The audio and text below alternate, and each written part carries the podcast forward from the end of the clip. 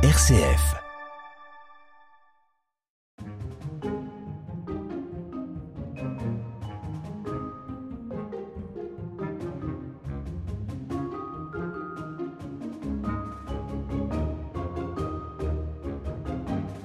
« 300 ans effectivement que cette école de médecine existe.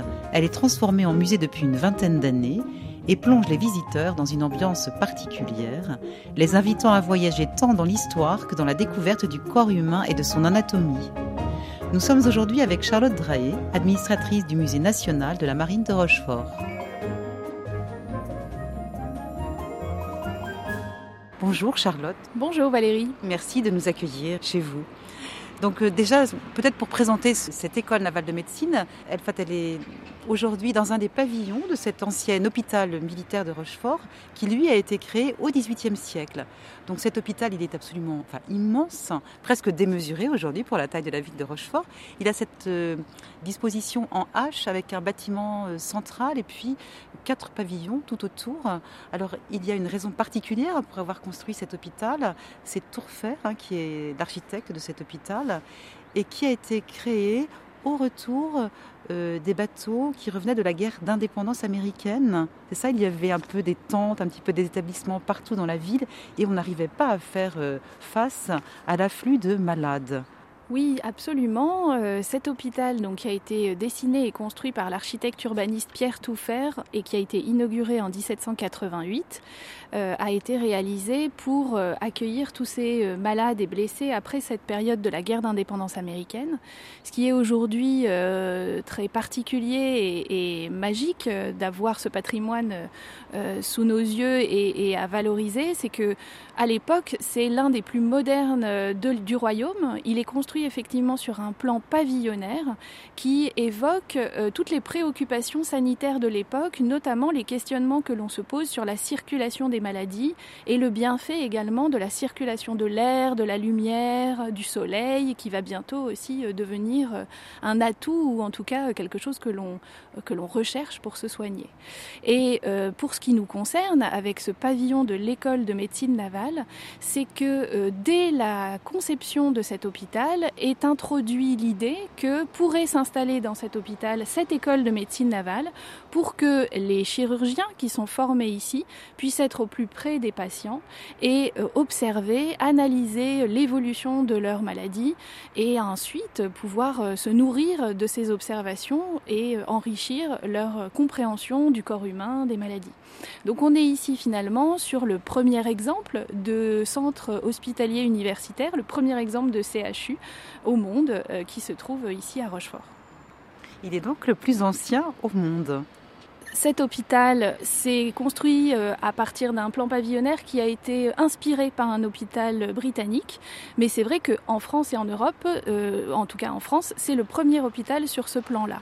Pour ce qui est de l'école de médecine navale, effectivement, à Rochefort, les préoccupations sanitaires étaient très importantes.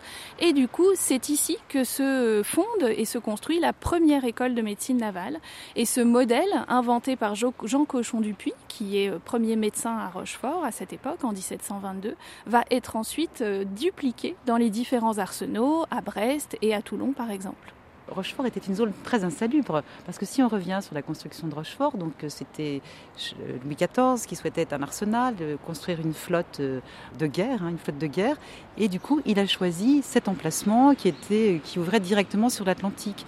Mais en même temps, Rochefort c'était en plein marécage, donc c'était extrêmement insalubre. Il y avait beaucoup de maladies qui se développaient ici. Oui, effectivement, les préoccupations sanitaires à Rochefort sont très importantes. Dès l'origine, en 1666, quand euh, Louis XIV, Colbert et Colbert de Théron décident d'implanter sur la façade atlantique leur grand arsenal maritime à Rochefort, les préoccupations sanitaires vont très rapidement euh, naître dans les esprits de ceux qui euh, gèrent l'arsenal. il est vrai que Rochefort, en 1666, est une toute petite châtellenie, très peu peuplée, avec quasiment aucun bâtiment en dur, à part le château, dans lequel d'ailleurs se trouve aujourd'hui le musée de la marine, géré par le musée national de la marine. Et donc quand s'implante l'arsenal, il va y avoir un boom de fréquentation et de population qui tout d'un coup arrive à Rochefort. Donc déjà, il faut gérer l'accueil de tous ces marins, artisans, architectes, euh, ouvriers euh, qui arrivent sur cette, euh, sur cette zone. Et puis il est vrai que cette zone déjà depuis le début, c'est une zone en plein marécage. Il y a les marais, il y a la Charente, ce qui fait aussi la force de ce territoire, parce que les marais, c'est aussi une richesse. Les terres sont extrêmement fertiles. Donc euh, on est toujours pris à Rochefort entre l'intérêt d'être sur les bords de la Charente, protégé par cette rivière qui nous éloigne finalement euh, des bords de la côte, avec cet estuaire qui draine énormément de vases et de limons qui nourrit la terre, et en même temps les problématiques sanitaires. On meurt effectivement beaucoup à Rochefort, notamment d'épidémies de, paludisme, par exemple, tous les étés. Et c'est vrai que la, conjonction euh, de la création d'un arsenal qui fait partir les hommes euh, à, la guerre hein, et qui les fait parfois revenir, donc avec des maladies, avec euh, des blessures qu'il faut soigner, plus l'environnement géographique et écologique qui est peu propice finalement à une santé stable, fait que il est tout à fait euh, rapidement nécessaire euh, de construire un grand hôpital et c'est euh, celui dans lequel nous nous, nous sommes aujourd'hui. Et la vocation de cette école de médecine, c'était au départ de former les chirurgiens qui partaient à bord. Donc eux travaillaient dans des conditions de vie particulièrement difficiles, puisque c'est un véritable champ de bataille, ces bateaux. Oui, effectivement, être chirurgien à bord au XVIIIe siècle ou même avant et après, c'est un métier extrêmement compliqué. Il s'avère qu'on meurt beaucoup plus euh, en mer de maladies que des combats. Les combats sont finalement ponctuels dans les campagnes militaires. Il est vrai que ce sont euh, de vrais champs de bataille euh, à bord quand il se passe un combat, mais les maladies qui sont rencontrées lors des, des, campagnes militaires et aussi celles qui émergent finalement à bord, comme vous l'évoquiez, avec les problématiques d'hygiène, de travail harassant, de, conditions aussi de vie avec beaucoup d'humidité, beaucoup de chaleur, le sel, le froid, le vent, tout ça fait qu'on est sur un écosystème en plus qui est complètement clos, donc euh, les maladies circulent extrêmement vite. Donc c'est vrai que être chirurgien à bord, c'est une fonction extrêmement particulière. Il faut parfois opérer dans des conditions euh, de combat, donc euh, avec une rapidité d'exécution qu'il faut maîtriser, et puis surtout, à mon sens le plus compliqué, un résultat final qui est plus qu'incertain personne ne se bousculait au portillon pour devenir chirurgien. Bien, je vous propose maintenant de pénétrer dans ce pavillon qui abrite euh, cette école euh, de chirurgie.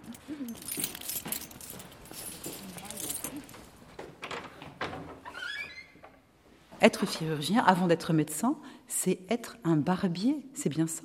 Alors effectivement, ici nous sommes dans la première salle euh, que nous visitons quand nous entrons à l'école de médecine navale euh, à Rochefort, c'est la salle des actes. Et euh, c'est ici que au XIXe siècle se dispensaient les enseignements qui étaient promulgués par les professeurs qui enseignaient dans cette école.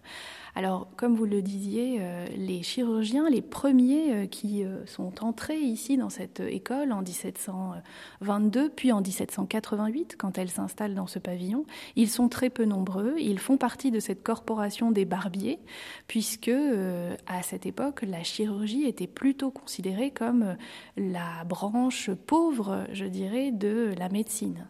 Euh, la médecine, c'était euh, une, science qui était euh, surtout littéraire, enseignée dans les livres, quelque chose d'assez élitiste.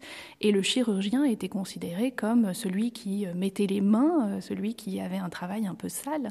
Et donc n'était pas du tout considéré comme cette profession que l'on reconnaît aujourd'hui comme un peu au sommet de la profession médicale. C'est très important pour celui qui fonde cette école, Jean Cochon Dupuis, de valoriser cette profession. Et pour cela, il a un moyen très simple, c'est d'institutionnaliser la formation de ces chirurgiens. D'où l'importance de la création de cette école. Qui formait ces chirurgiens? Au début, c'était lui, euh, Jean Cochon Dupuis. Il avait d'ailleurs un souci de pédagogie et de démocratie qu'il applique dès le début de cette euh, invention de cette école, puisque lui-même rédige ses cours, les diffuse, euh, les diffuse d'ailleurs euh, en français, alors qu'on pourrait imaginer qu'à cette époque, le latin était plutôt usité dans, dans ses formations. Il euh, impose d'ailleurs euh, des règles de recrutement très ouvertes. Il faut avoir 14 ans, si possible savoir saigner, avoir les mains sans difformité et savoir lire et écrire. Il n'y a pas besoin d'être bien né ou issu d'une famille riche du, du, coin, par exemple, pour rentrer dans cette école. Donc il a vraiment cette idée d'ouverture euh, à tous qui génère aussi petit à petit une bonne fréquentation de cette école. Au début, en 1722, les, premiers élèves sont au nombre de quatre, puis assez rapidement, euh, les, promotions euh, grandissent jusqu'à atteindre plus de 50 élèves au 19e siècle. Ils étaient donc en nombre suffisant pour euh, les bateaux qui partaient? Oui, bien sûr. Alors, euh, petit à petit, euh, cette profession, donc comme je disais, s'institutionnalise et surtout, euh, le chirurgien devient un membre de l'équipage obligatoire à bord. C'est par une ordonnance de Louis XIV que va s'imposer cette profession à bord, qui a d'ailleurs une position un peu particulière, puisque à côté du capitaine, il peut prendre des décisions, ou en tout cas proposer au capitaine de prendre des décisions qui peut-être parfois sont contraires aux ambitions de celui qui fait naviguer le bateau. Mais l'hygiène à bord, c'est vraiment quelque chose d'essentiel pour préserver les équipages, atteindre le but commercial ou de conquête ou de réussite militaire, et puis parfois aussi de faire revenir le bateau, enfin c'est vraiment l'essentiel en général, de faire revenir le bateau avec sa cargaison qui peut être euh, une cargaison de collecte euh, botanique quand on fait un voyage autour du monde, ou bien une cargaison commerciale. Et donc, c'est très, très important de, de, maintenir en bonne santé les équipages. Radio Guidage, RCF. Nous allons revenir à cette euh, salle des actes, si vous voulez bien, Charlotte Drahe. Donc, c'est ici qu'avaient lieu les cours d'anatomie et aussi euh, les cours de dissection. Oui, effectivement, cette salle garde ce nom, euh, salle de, des actes, en mémoire de ce qu'il se passait au tout début, euh, au XVIIIe siècle, dans cet espace. Euh, ces cours d'anatomie et ces euh, cours de dissection euh, étaient vraiment au cœur de l'enseignement chirurgical qui était proposé à ces élèves, qui vont devenir ensuite des officiers de santé. pourquoi c'est au cœur de ces préoccupations? Parce que la pédagogie inventée par cette école s'appuie sur l'observation et la pratique. Et ça, c'est vraiment deux directions très innovantes pour cette pédagogie inventée par Jean Cochon Dupuis. À l'époque, on apprenait surtout dans les livres et on n'avait pas du tout euh, l'habitude d'être sur le terrain, d'observer, de pratiquer. Et c'est ce que va euh, révolutionner euh, cette école de médecine navale avec cette pédagogie inventée par Jean Cochon Dupuis. Donc il était très important pour les enseignants d'avoir un espace où réaliser ces cours d'anatomie, mais il était aussi très important pour ces enseignants et professeurs d'avoir une proximité avec les patients, et c'est pourquoi nous sommes en plein cœur de l'hôpital maritime. Alors cette salle des actes, elle est aussi euh, décorée de beaucoup de, tableaux, de, personnages, d'hommes. Oui, absolument. Euh, l'école, euh, la salle, pardon, est entourée de portraits de professeurs et d'officiers de, santé célèbres qui ont été formés ici à Rochefort. Parmi les portraits qui se trouvent accrochés dans cette salle, se trouvent au-dessus de la chaire d'enseignement les fondateurs de cette école. Donc on peut y observer euh, Jean Cochon Dupuis, euh, celui qui est vraiment à l'origine de cette école de médecine navale à Rochefort, qui euh, en 1722 et même avant pousse pour que les premiers cours d'anatomie et de chirurgie puissent être donnés à Rochefort. Puis son fils qui prendra la suite, Gaspard Cochon Dupuis, et enfin leur cousin Jean Cochon du Vivier, qui sera le premier directeur de cette école de médecine, installé ici en 1788 dans ce pavillon moderne de l'hôpital maritime de Rochefort. Alors nous reviendrons tout à l'heure hein, sur ces expéditions du 19e siècle et tous ces voyages botaniques et scientifiques. Maintenant, nous pouvons nous diriger vers la salle du Conseil, autre salle euh, intéressante de ce rez-de-chaussée. Absolument, vous pouvez me, me suivre. Alors ici, nous sommes dans la salle du Conseil qui est euh, juste à côté de la salle des actes. Euh, alors Qu'est-ce que c'est que ce conseil de santé? C'est une réunion d'experts et de scientifiques qui euh, se réunit ici à l'école de médecine autour de cette grande table qui est toujours en place au cœur et au centre de la pièce.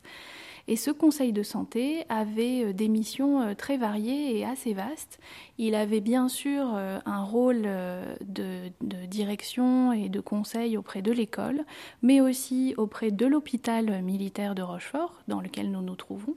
Et enfin, il pouvait prendre des décisions ou suggérer des orientations en matière de politique sanitaire pour la ville de Rochefort.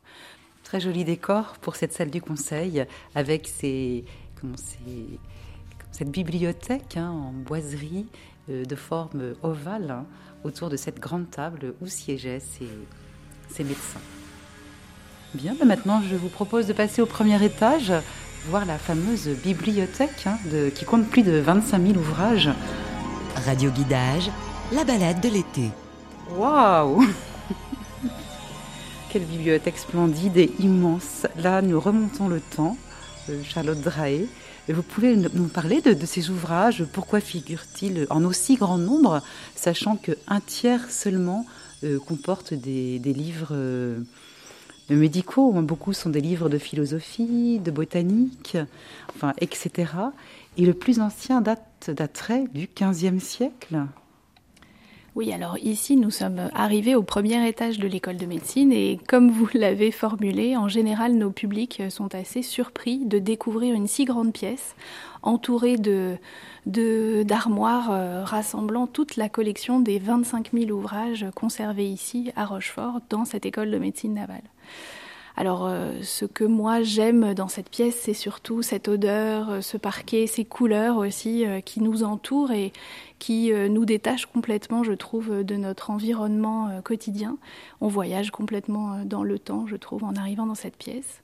Et on est entouré surtout par cette collection d'ouvrages qui était finalement le support d'enseignement et de savoir qui était utilisé par les officiers de santé quand ils venaient travailler dans cette bibliothèque. Alors cette collection, elle est composée au fil du temps, aussi bien par euh, les élèves qui euh, au moment de leur entrée dans l'école, euh, avaient une petite contribution pécuniaire pour euh, enrichir la bibliothèque. Donc eux aussi contribuaient avec leurs frais d'inscription à l'enrichissement de la bibliothèque. Et puis c'est vrai que les professeurs euh, l'ont enrichi par des achats successifs. Et il y a une période également qui a permis d'agrandir le, le spectre de la collection. C'est au moment de la Révolution française, au moment des saisies révolutionnaires. C'est notamment à cette époque que vont rentrer certains incunables de la collection. Ce sont donc des livres qui ont été euh, réalisés avant l'invention de l'imprimerie et qui sont pour nous très précieux. Alors, dans la composition de cette collection, on trouve bien sûr un socle d'ouvrages médicaux, mais pas que ça. On trouve effectivement des livres euh, de philosophie, de littérature, qui montre aussi euh, l'ouverture d'esprit euh, de ces professeurs et euh, de ces élèves qui étudiaient ici. finalement, cette formation s'appuyait beaucoup sur cette idée de la philosophie des Lumières, où on devait être à cette époque un scientifique très ouvert sur différentes disciplines. On a également une partie de notre collection euh, qui, euh, qui est pour nous très précieuse, qui sont tous les rapports de campagne qui ont été rédigés par ces chirurgiens qui embarquaient à bord et ramenés euh, ensuite, une fois qu'ils avaient fini leur voyage, ici, dans cette école, et qui nous donne aujourd'hui de très nombreuses et très précieuses informations sur l'état des équipages au fil du voyage, mais également euh, le niveau de connaissance et le nombre de questions que se posaient ces chirurgiens face à des euh, symptômes étranges qu'ils ne comprenaient pas toujours. Alors nous allons avoir droit à un privilège tout à fait exceptionnel puisque Charlotte, vous allez nous ouvrir les portes de cette bibliothèque. Voilà, on, a euh, ces armoires qui aujourd'hui sont grillagées et qui contiennent Ici, par exemple, tous les rapports de campagne euh, qui ont été ramenés euh, de ces différentes expéditions. Et donc, euh, je vais pouvoir vous présenter le voyage de l'Uranie. C'est un voyage qui a duré combien de temps? Alors plusieurs années, hein. on est autour des années 1820 et il y a ces hommes, c'est assez formidable, partent vraiment plusieurs années au, gré des vents et de l'eau pour aller rencontrer ces nouvelles populations. Lorsqu'on regarde de plus près la description, je suis impressionnée par la précision euh, sur euh, ces observations, notamment sur les animaux marins. Là, nous voyons quelques poissons. Oui, tout à fait. Euh, c'est vraiment l'idée euh, de ces euh, chirurgiens qui également sont ces spécialistes ou ces observateurs de la faune locale. On a vraiment des, journaux de bord extrêmement précis qui permettent ensuite de comprendre les différentes, la variété des espèces qu'ils rencontrent et en même temps de contribuer à cette connaissance encyclopédique qui se forge à cette époque. Radio Guidage, RCF. Eh bien, c'est encore tout imprégné de cette ambiance de la bibliothèque absolument fabuleuse que nous découvrons un autre univers au, second étage, alors encore tout à fait exceptionnel, enfin qui, qui nous sort vraiment de notre quotidien avec ces collections d'objets qui viennent du monde entier, donc des flacons, des ustensiles de médecine, beaucoup de squelettes, et puis ces deux planches anatomiques, alors qui présentent l'une un réseau des vaisseaux sanguins et l'autre un réseau neurologique. Vous pourriez nous en dire un petit peu plus, Charlotte Drahe, sur ces deux pièces exceptionnelles? Oui, effectivement, euh, on démarre euh, très fort avec, euh, juste à l'entrée de notre musée, ces deux chefs-d'œuvre anatomiques qui datent du XVIIIe siècle et qui nous rappelle que cette formation des chirurgiens qui était effectuée ici à Rochefort était encore très liée aux pratiques des corporations auxquelles initialement ils appartenaient, la corporation des, barbiers. Et pour passer dans les, les niveaux supérieurs de cette école, il fallait réaliser une préparation anatomique et euh, une dissection. Et donc euh, face à nous, nous avons ainsi euh, deux préparations anatomiques qui ont été conservées et, installées ici. L'une avec effectivement, comme vous le disiez, le réseau d'artériologie et l'autre le réseau de nervologie. Ce sont des, pièces qui étaient bien sûr utilisées comme support de compréhension du corps humain, qui servaient dans la pédagogie de, de cette école pour former les étudiants à la compréhension du système nerveux ou du système artériel. On a également plus de 1000 échantillons dans ces deux droguiers, plus de 1000 échantillons euh, botaniques qui sont installés dans ces deux grandes armoires qui encadrent l'entrée euh, du musée. C'est tout ce qui reste aujourd'hui euh, du jardin botanique qui a été créé ici à Rochefort au XVIIIe siècle.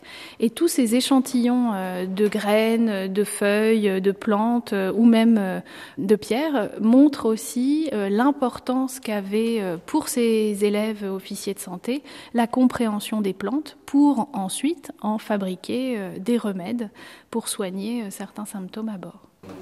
J'ai une petite question devant ces squelettes. Est-ce qu'ils sont originaux ou bien est-ce que c'est une reconstitution? Alors ici, nous sommes face à deux grands écorchés, donc ce sont effectivement euh, des pièces originales, l'idée étant de, permettre la visualisation de tout le système musculaire humain. Euh, l'objectif des, professeurs euh, qui ont préparé ces, corps et qui les ont installés ici est bien sûr de montrer euh, un spécimen, un exemple, et non pas une figure humaine, une âme humaine qui se trouve derrière ce corps. On est vraiment face à une collection dédiée à l'enseignement et à la pédagogie. Ces mallettes devant lesquelles nous nous tenons, c'était des ustensiles dont disposaient les chirurgiens à bord des bateaux? Oui, absolument. Donc ces mallettes euh, de chirurgiens, euh, comme vous le voyez, sont extrêmement bien organisées. Chaque outil euh, est, bien rangé. Ce qui est intéressant à savoir aussi, c'est que ces mallettes n'appartiennent pas aux chirurgiens. Elles sont confiées au moment de l'embarquement à bord et il doit la restituer en bon état et de manière complète. Difficile de quitter cette salle sans s'attarder aussi sur cet intestin qui est atteint de scorbut alors le scorbut, c'est vraiment la maladie euh, qui va hanter les navires euh, et les chirurgiens navigants euh, pendant plusieurs années, voire centaines d'années. C'est une maladie qui se déclare après quatre mois de vie à bord sans alimentation vitaminée, donc sans aliments frais. Euh, il faut savoir qu'effectivement, ce qui était embarqué à bord pour nourrir les équipages, c'était surtout euh, des biscuits de mer, des salaisons, mais très très peu euh, finalement de, produits frais comme des légumes, des fruits ou, de la viande vivante, entre guillemets. Donc ce déficit de vitamines provoque un certain nombre de symptômes terribles, comme d'abord une grande, grande fatigue, des maux de ventre, puis des saignements au niveau de la bouche, puis finalement une décomposition interne qui amène l'individu à la mort très très rapidement. Il faut imaginer que les, bateaux euh, regorgeaient euh, de, scorbutiques et qu'on a mis beaucoup de temps à comprendre que c'était euh, ce déficit de, vitamines et d'aliments frais.